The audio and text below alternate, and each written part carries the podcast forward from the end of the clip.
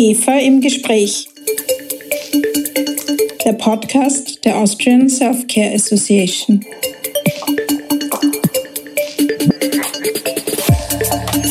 Herzlich willkommen zu einer neuen Ausgabe von IGEFA im Gespräch, dem Podcast der Interessensvertretung der österreichischen Self-Care-Industrie.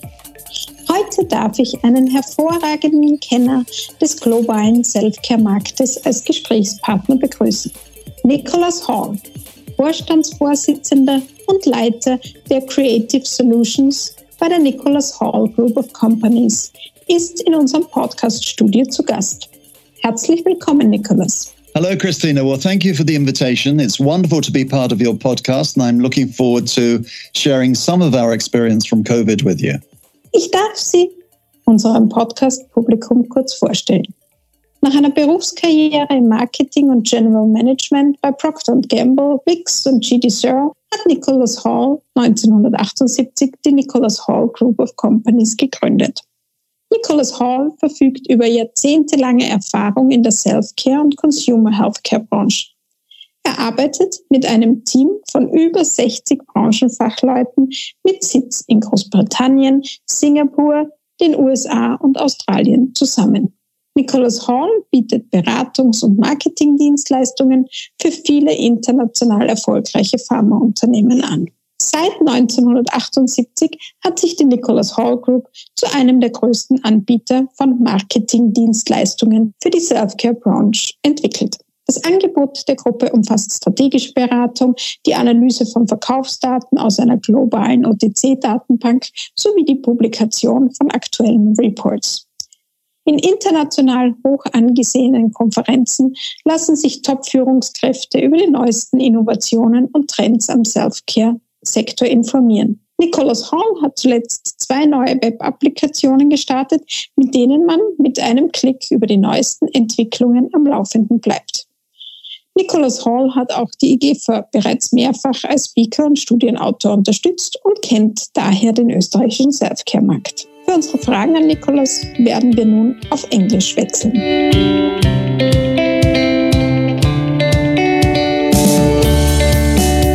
Nicholas, Corona is still a major issue for all of us. As an expert for the global consumer healthcare market, you have been observing the economic development particularly closely since the beginning of the COVID 19 crisis. What is the result of your analysis? What impact is the COVID pandemic having on the self care sector?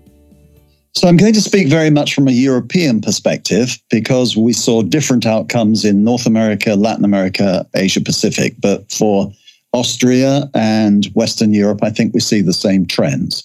The first thing to say is that when the pandemic first started, which is about 14 months ago, well, that's when we first knew about it. In fact, several of us caught COVID in 2019 when we didn't have a word for it. But from January 2020, when we heard about what was happening in Wuhan in China, the first expectation was that the consumer healthcare market would be very badly damaged. People can't get out. If they can't get to the pharmacy, that's bound to have a bad effect. What we didn't take into account was the huge rise of e commerce. And what happens is that if you look at the total market, then in fact it's ahead in 2020 of, of 2019. Now, in the first half of 2020, we assumed it was going to be a bonanza, that uh, pantry filling would give us huge sales. We saw the big drive towards immunity, t- towards disinfection. And I heard people talking about the market globally growing at about 10%. In fact, it came in at about 5%, which is a little bit up on where we were in the years before. Western Europe, of course, hasn't done as well as the rest of the world. The market is flatter. There were other issues, loss of reimbursement over many features. What happened in the second half of 2020 was that consumers had already bought once, filled up their pantries, their medicine chests, they didn't buy again. There was a terrible cough and cold season. And what happened there was that we started to see a very weak end of the year. So the market, as I say, it came in finally at 5%. It was still ahead of 4.6%. Here I'm talking globally. Western Europe was way down. It was it was neutral. Basically, increased e-commerce balanced a reduction in sales at pharmacy. So the, the big markets like Germany, France, Italy, UK did was neutral. But within the market, we've seen a big turnaround. So what was best was immunity, certain types of painkillers, and anything to do with this infection. Weakest were product categories that required you to go outside. So we saw a real fall in anything to do with gastrointestinals because people weren't eating out. We saw a reduction in dermatologicals. People really weren't so co- concerned about their physical appearance. And a, a number of lifestyle products went down. So although the total market was neutral or up, the balance has changed. I think that drive to prevention is, is going to stay with us. We now call that prevent, treat, and protect. So these immunity products, which are very much in the protect space, they will continue, not at the at the COVID levels, but they'll be ahead of where they were in 2019. Disinfection will be up, same thing, not as big as 2020, but still pretty good. And the the categories that were weak, topical pain relief, uh, digestive, derm, and lifestyle, they'll get back to normal. So we're expecting a difficult market in 2021, no doubt about it. E-commerce will be good. Bricks and mortar will be quite weak. Uh, and Christina, the other very important thing is that this was the year that a lot of consumers no longer relied on their doctor. That umbilical cord with the doctor was cut because you physically couldn't see a doctor. And when you zoomed, they really didn't want to talk about some minor irritation. If you've got COVID, I'll talk to you. You've got the other major uh, conditions, oncology, uh, cardiovascular, they'll talk. You want to talk about your ingrowing toenails? Forget it. You know, get, get, get off my Zoom call. So that's that's taught consumers to be much more uh, dependent on themselves, more self-reliant in a way, more so in the US than in Europe, but we still saw the trend there. So that's that's it as far as I know. So hope for 21, you think, or weaker yeah. than 22? Uh, uh, 20, sorry. Slightly stronger than 2020 because e-commerce will be strong. Now that, of course, varies country by country. Germany, UK, very strong e-commerce, and it will get stronger. Other countries, France, uh, Italy, Russia, very weak.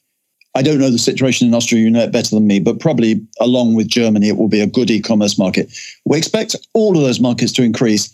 And the big markets I mentioned, Germany, UK, double in size. In fact, e-commerce will probably account for about 25% of the total market in those countries. We're talking about big, big numbers. And our thinking has really changed on this. We used to think that when a consumer moved from bricks and mortar to e-commerce, that was like moving from a brand to a private label. You never go back. But research from GSK and Ipsos shows that, in fact, consumers just add e-commerce to the other outlets and they make up their mind day by day. This month I'm going to the, or this week I'm going to the pharmacy or the supermarket and I'll buy my medicines there. Next week, next month, I'm going to buy on e-commerce because it suits me. I want the products that are best on e-commerce, ones where I need information or sensitive, intimate topics I don't want to talk about in a pharmacy, or where there's a price advantage.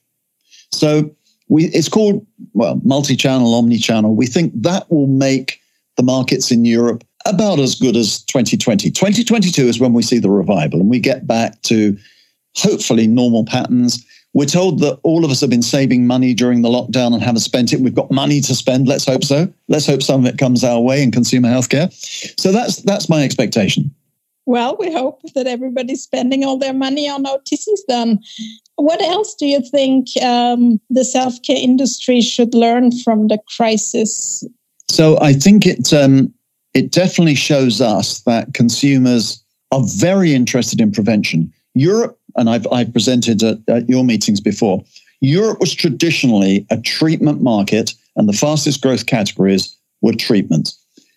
Last year, that all changed.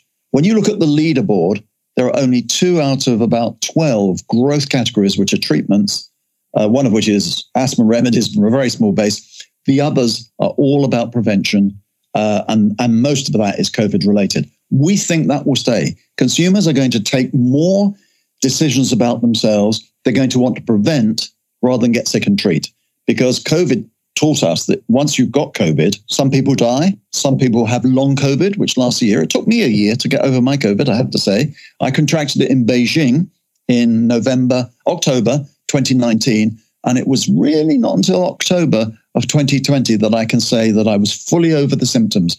So consumers know the COVID is, you know, it's not like getting a cold. It's much, much more serious. And anything you can do to strengthen your immunity, to prevent yourself uh, from getting it, to, to build immunity into the system, or disinfection. The latest results say that surface cleaning isn't as important, but I think consumers are going to use the hand sanitizers. They're going to use the, the various products for wiping down surfaces. That will last. The other thing, I, I know I'm expressing a lot of ideas here, but this is important. Working from home is going to stay with us.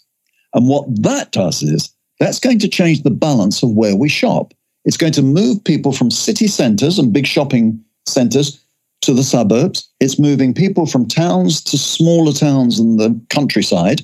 And that means that the independent pharmacy in those countries where you have chains um, or where you have the supermarkets, the independent pharmacy is going to be even more important. Even at a time of, of e commerce, the independent pharmacy is going to reach a peak in terms of the advice he or she gives to the customer on health matters. Um, now, in UK, different in Austria, but in UK, where we have basically a chain model, that really is giving a new lease of life to the independent pharmacist. In, in Austria, it's different. Uh, you have independent pharmacies. But I think that is actually going to almost prevent the chains wanting to come, assuming they can change the law, which they probably can't. But So I, I think that's good news for the industry. Well, great. Uh, that brings me to the next question because you carried out a study for us in 2017 on the further development of OTC distribution channels in Europe and Austria. And at that time, you recommended an extensive soft change for Austria to exploit previously unused OTC potential. From your perspective now, have we made any progress or how is the journey going on for Austria? What do you think? Well, as you know, your constitutional court has ruled against uh, the expansion. And there are people who say that that's very good. There are people in the industry who say the pharmacy is the place where we should sell our consumer healthcare products under the advice of the pharmacist, who's the best qualified person to give advice other than a doctor.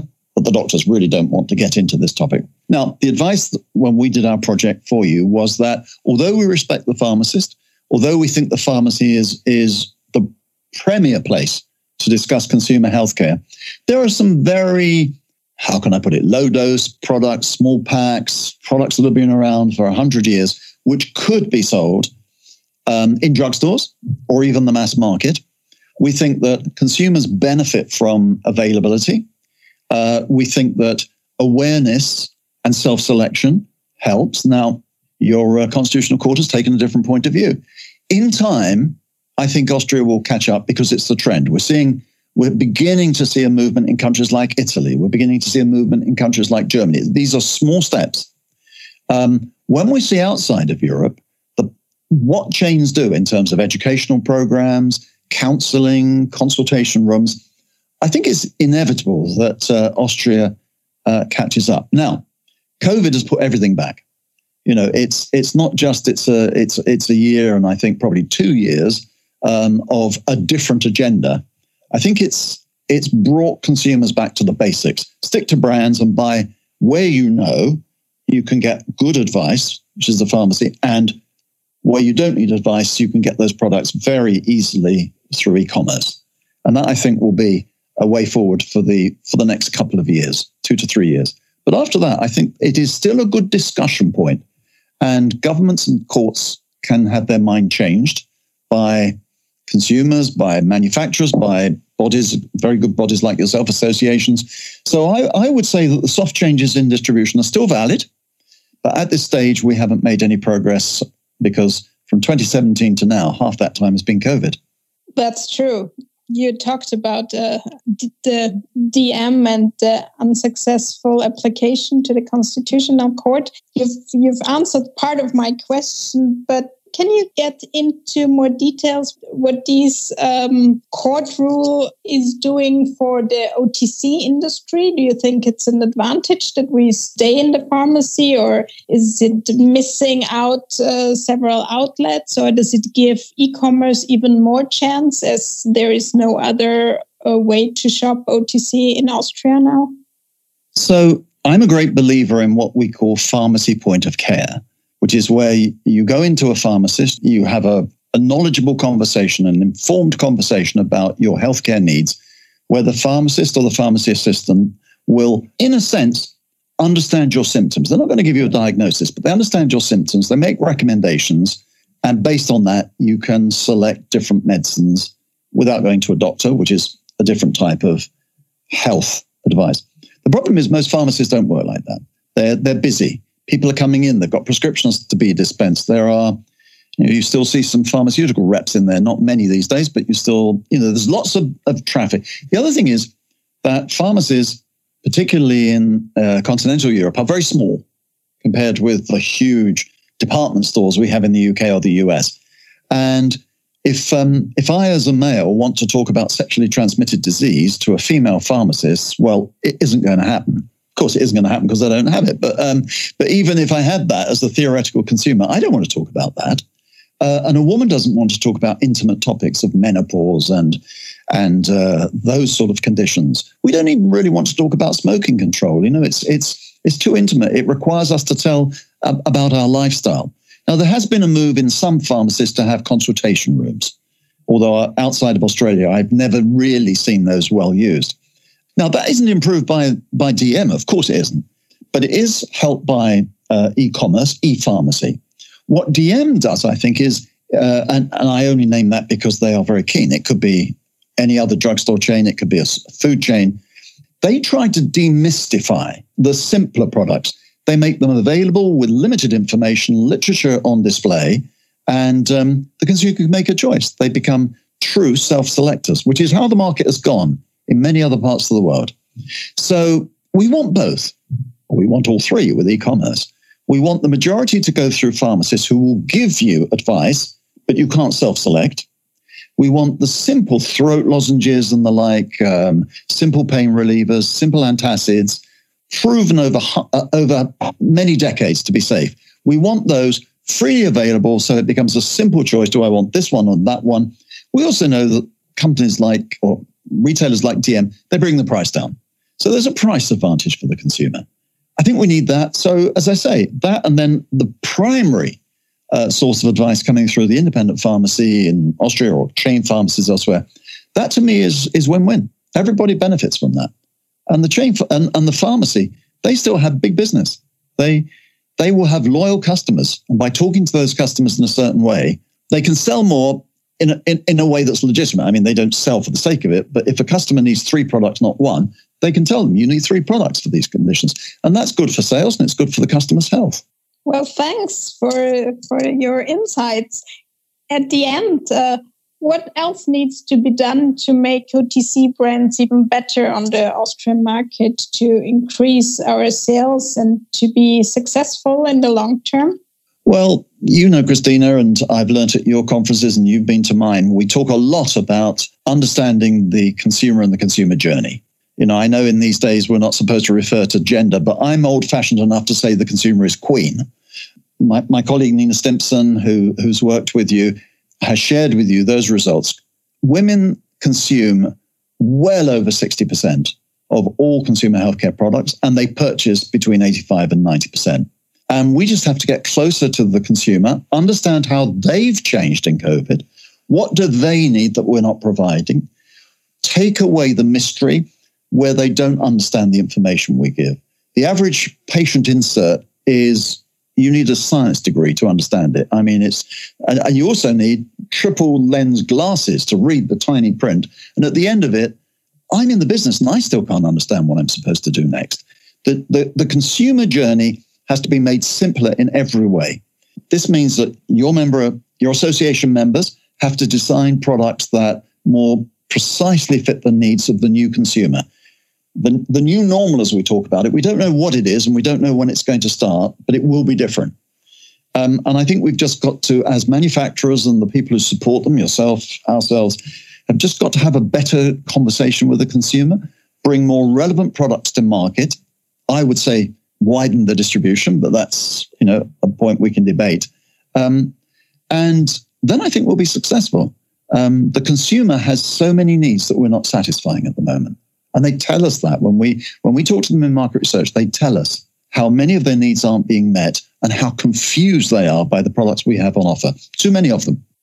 Okay, well, uh, thanks a lot for these brilliant insights. And it was great talking, at least talking to you. And Absolutely. hope to see you soon in real, hopefully normal life again. And thanks for your time and thanks for the interview. You're very welcome.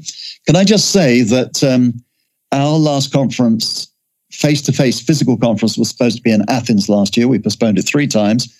Last week, we had the e commerce equivalent, but everyone says we need to meet in person. We're targeting April 2022 in Athens. We hope you'll be there as our guest, Christina, and we hope to meet all our friends. We normally have 250 people there. I'm so looking forward to that. Meeting people, chatting, shaking hands, and, you know, having the debrief in the bar at midnight. well, then, thanks for you and hope all the podcast listeners will join us all in, in Athens next year. Absolutely. Thanks, Thank you so much. Thank you. Auf Wiedersehen. Liebes Podcast-Publikum, wenn Ihnen diese Folge von IGFA im Gespräch gefallen hat, dann hören Sie auch das nächste Mal wieder rein und abonnieren Sie unseren IGFA-Podcast. Wo Sie den Podcast IGFA im Gespräch finden können? Auf unserer Homepage und auf allen großen Podcast-Plattformen. Danke fürs Dabeisein.